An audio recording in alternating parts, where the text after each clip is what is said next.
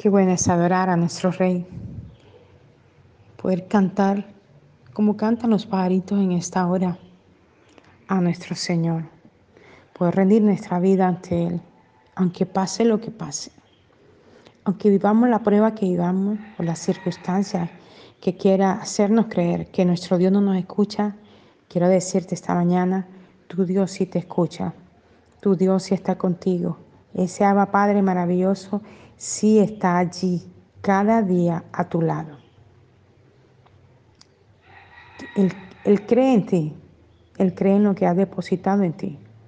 Te ha hecho su depósito de su gloria y su presencia. Él cree en ti. Quiero que leas junto conmigo Isaías capítulo 10, versículo del 1 al 17. Es un capítulo bastante fuerte, bastante diciente y Em, con la ayuda del Señor lo vamos a terminar mañana. Y quiero que estés atento en el nombre de Jesús a lo que el Señor nos va a hablar a través de este capítulo. Isaías 10, del 1 al 17. Y les recuerdo que usamos la Biblia al día parafraseada. Hay de los jueces prevaricadores y de los que promulgan leyes injustas, dice el Señor, de modo que no haya justicia para los pobres, las viudas y los huérfanos. Sí, es cierto que hasta ahora roban a las viudas y a los niños sin padre. Ay, ¿qué harán cuando yo los visite en el día que, que de lejanas tierras haga caer sobre ustedes la desolación? Wow. ¿A quién se volverán entonces en busca de socorro? ¿En dónde poner a salvo sus tesoros? Yo no los ayudaré. Tropezarán como prisioneros y ya caerán entre los muertos. Y aún así no estaré satisfecha mira, sino que aún tendré el puño listo para golpearlos. Asiria es el, el látigo de la ira mía. Su fuerza militar es el arma que empleo contra estas naciones impías, sentenciadas y condenadas. Ella los esclavizará, los saqueará y pisoteará como tierra bajo sus pies. pero el rey de Asiria no sabrá que fui yo quien lo envió. Pensará solamente que ataca a mi pueblo como parte de su plan de dominio mundial. Dirá que pronto cada uno de sus príncipes será rey de un país conquistado. Destruiremos a Calno, así como destruimos a Carquemis. Dirá, y Hamad caerá ante nosotros como cayó Arfat, y destruiremos a Samaria como destruimos a Damasco. Sí, hemos aniquilado muchos reinos cuyos ídolos eran mucho más grandes que los de Jerusalén y Samaria. Así que cuando hayamos derrotado a Samaria y sus ídolos, destruiremos a Jerusalén y los suyos.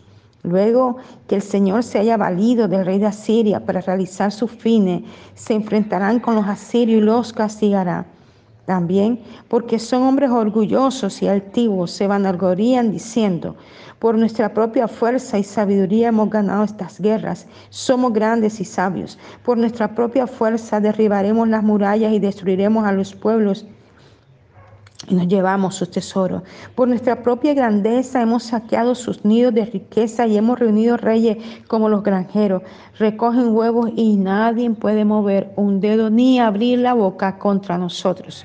Pero el Señor dice, pretenderá, uy, tremendo este versículo 15, pretenderá el hacha tener más poder que el hombre que la maneja.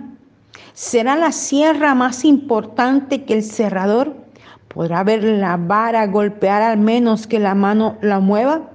¿Podrá el bordón caminar por sí solo? ¡Wow! Tremendo este texto. Por eso será su perversa jactancia, oh rey de Asiria. El Señor de los ejércitos enviará una plaga entre tus orgullosas tropas y las herirá. Dios, la luz y el santo de Israel será el fuego y la llama que los destruirá en una sola noche, quemará esos espinos y zarza. Y los asirios que destruyeron la tierra de Israel. Tremendo, Dios mío, esta palabra. Entonces vemos, ¿verdad? E, esta palabra, iniciando desde el versículo 1, dice, ay de los jueces prevaricadores y de los que promulgan leyes injustas, dice el Señor. Ay, ay, hay un ay. Y cuando uno encuentra un ay, y sobre todo de Dios, es una cosa tremenda. El Señor está diciendo, y usted me dirá, Isaías fue escrito miles de años atrás y no tiene nada que ver, como alguien me decía ayer, es que la Biblia fue escrita y, eso está escrito para el pasado, no para el presente. Cuán errado estamos. La Biblia fue escrita, si fuera para el pasado ya no existiría, ya hubiera desaparecido. Y aunque en años hubieran donde hubo este, una quemazón de Biblias, sacaban las Biblias de las casas y las quemaban en hogueras para que la gente no leyera la Biblia. Y si no fuera de Dios, no existiera la Biblia hoy. Pero entre más la quemaron, más se multiplicó la Biblia. Más gente hizo versiones de la Biblia, traducciones de la Biblia. Entonces, si no fuera del Señor, esto no lo hubiéramos conocido hasta hoy. La palabra de Dios, desde el principio hasta el final, está establecida a nivel mundial para todo el mundo en todos los tiempos. Y sigue diciendo la palabra, ¿verdad? Hay de los jueces prevaricadores y de los que promulgan leyes injustas, dice el Señor, de modo que no haya justicia para los pobres, las viudas y los huérfanos, si es cierto que hasta roban a las viudas y los niños sin padre. Esto es tremendo. El Señor está hablando de todos los gobiernos a nivel mundial. Hay de todos estos que han hecho daño, que han matado gente inocente, que no les ha importado arrasar con un niño, con un joven, con un adolescente, que no les ha importado arrasar con las mujeres, no les ha importado. Ellos promulgaron sus leyes y como sea, las tienen que hacer cumplir. Ellos han venido a hacer daño, pero nuestro Dios saldrá a nuestra defensa. Mucha gente dice, ¿cómo es que Dios permite esto? Es que no es que Dios lo permita, es el mismo pecado del hombre que ha llevado al hombre hasta esta situación. Disculpe. Entonces vemos gente que Dios les ha hablado, siervos que han conocido al Señor de años y le tienen temor a orar, porque después se manifiestan cosas y no quieren y sus ministerios se han enterrado.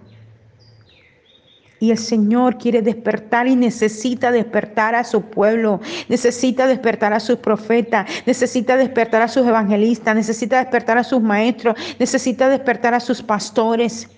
Él puso un llamado sobre la iglesia y la iglesia tiene que despertar para ser el instrumento de Dios hay un texto bíblico que ahora no recuerdo dónde está, que dice, si entre sacares lo vil de los santos, serás como mi boca. Y Dios quiere que tú y yo sacamos todo lo vil que hay en nosotros, todo lo que traemos de generación en generación por nuestra línea ancestral, todo lo que nosotros le permitimos a Satanás meter en nosotros.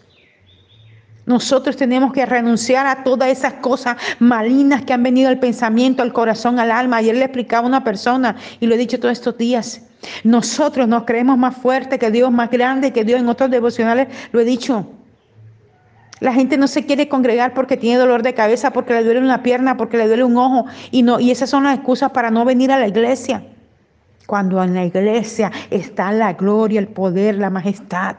El diablo va a atacar todo el tiempo, tu tiempo de búsqueda en intimidad y de relación con Dios, que cuando te despiertas en la madrugada, te va a doler el cuerpo, te va a doler la cabeza, pero sobre eso párate a adorar a Dios.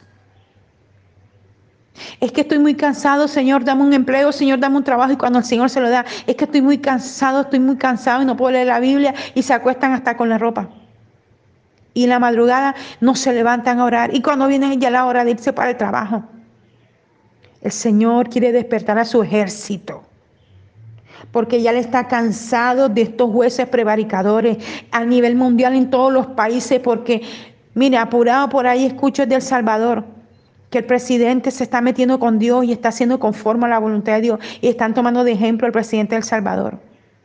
Pero a nivel mundial todos los gobiernos están haciendo lo mismo, gastando los dineros, creando bombas para destruirse entre ellos mismos, cuando hay naciones muriendo de hambre como África.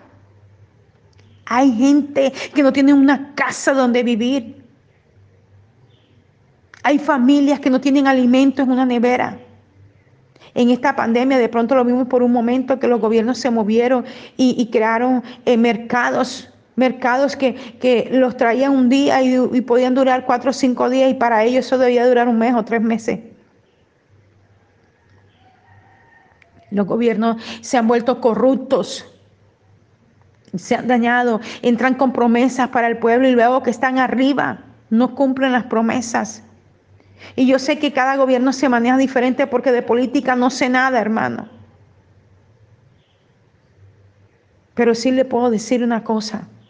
La Biblia dice que oremos por lo que está en eminencia para que podamos vivir quieta y reposadamente. Si usted quiere que su nación esté quieta, que esté tranquila, que pueda evolucionar tranquilamente, tiene que ser un hombre y una mujer que ora por su país, que ora por su nación, que ora por las iglesias para que las iglesias se aviven, se levanten, estén en la presencia del Señor.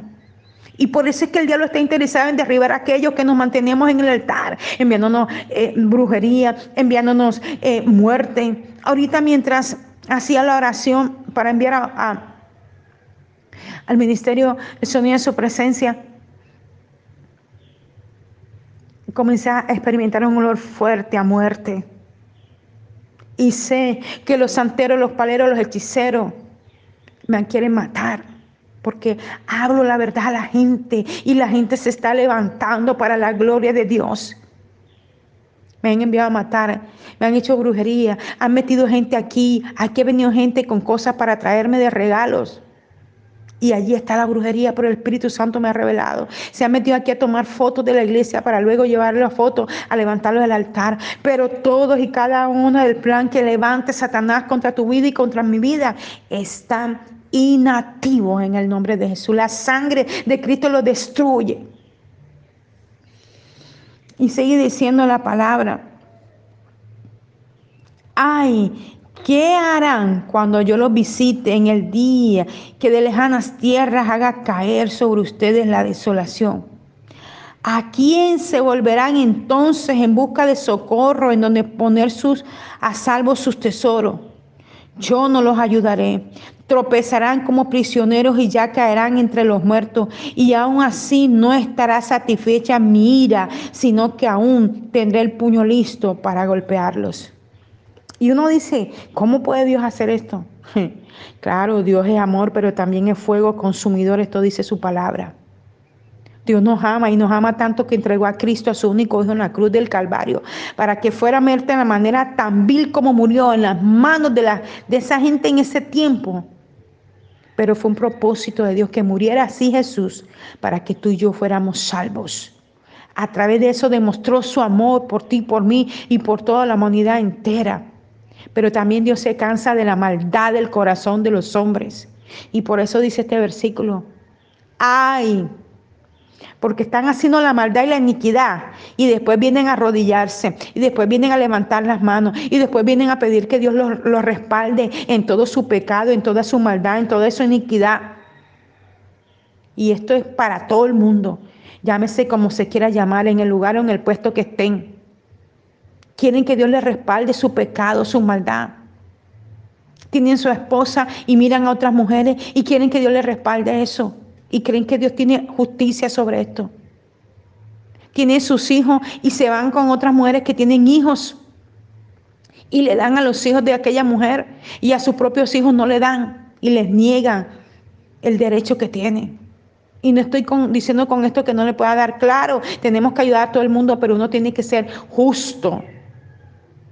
Si le vamos a dar a otro, tenemos que dar primero a nuestra familia. La Biblia dice, un texto bíblico en el Nuevo Testamento, dice que tenemos que ser bendición, primeramente para los de la familia de la fe. Hay dos clases de familia. La familia, tu familia de carne, de sangre, la familia de la fe, que es el lugar donde te congregas, y luego los demás. Así se manifiesta el amor del Señor. Ayudas a tu familia para que sea testimonio a tu casa ayudas a tus hermanos en la fe y ayudas a los otros que no conocen del Señor, pero que puede ser un puente para que ellos vengan hacia el Señor. Y el Señor dice aquí, ay, hay un ay de parte de Dios.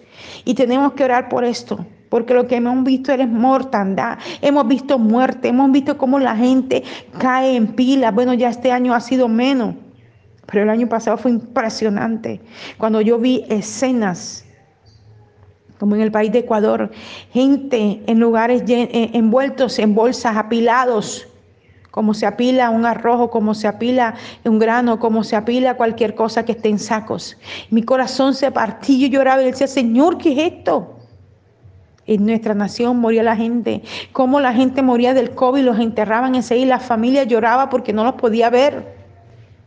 Y ahora otra vez con este tercer golpe en Colombia, otra vez no los están dejando ver. El Señor quiere que todos volvamos y nos arrepintamos y nos apartemos del mal y nos apartemos de las tinieblas y nos apartemos de la oscuridad. Es increíble, yo escucho gente venir a uno a pedir oración y cuando uno escucha su petición uno dice, wow, Señor, dame inteligencia y sabiduría.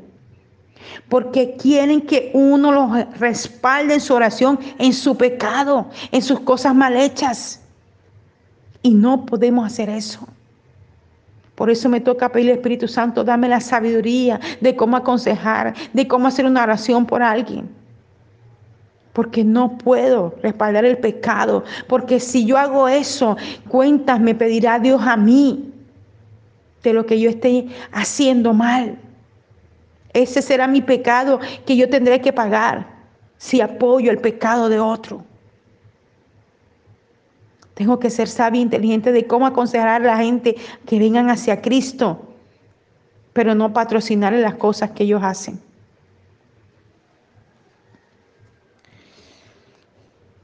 Y sigue diciendo, eh, dice,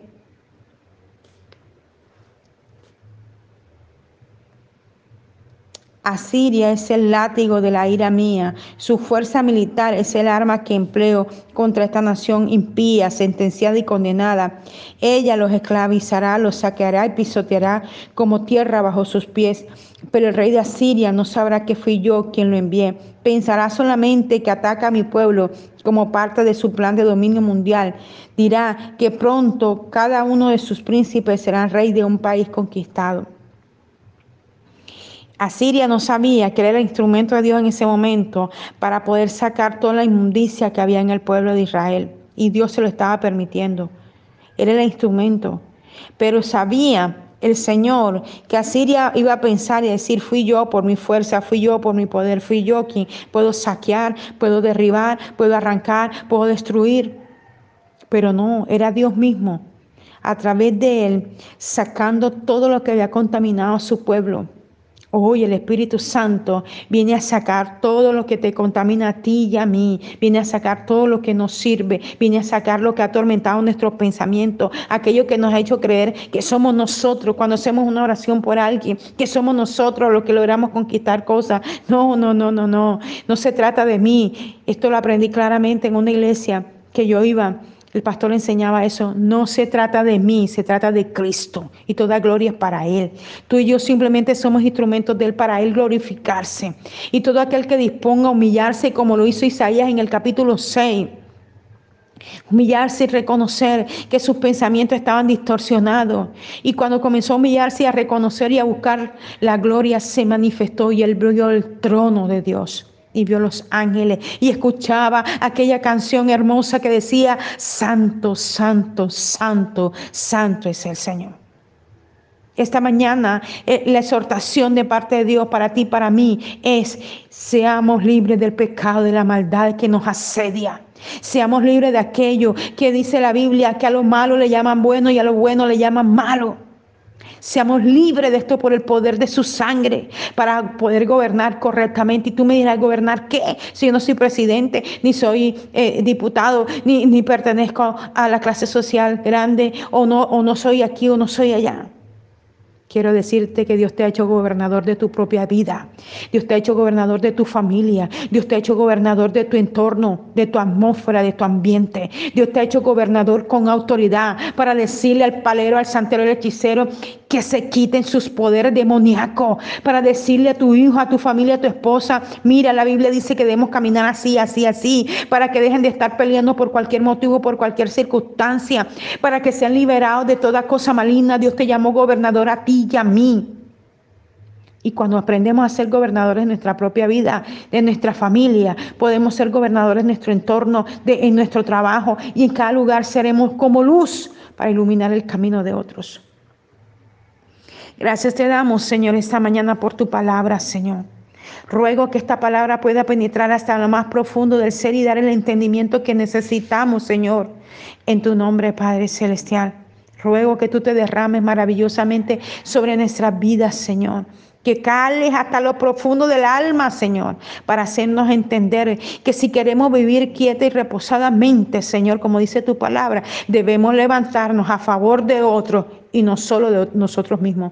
Que dejemos el egoísmo, Señor, y que salgamos a predicar tu palabra, Señor amado. Gracias te damos, Jesús. Te exaltamos, poderoso Dios y Rey. Te bendecimos, te honramos, te glorificamos, Señor, en tu nombre, Padre Celestial. Gracias te damos, Jesús. Alabado y exaltado sea tu nombre para siempre, Señor amado. Te bendecimos, amado Dios y Rey. Te glorificamos y te honramos, Señor amado. Les habló la pastora y profeta Janet Rentería, mensajero de la Cruz de Cristo, Barranquilla, Colombia. Un abrazo fuerte en la distancia.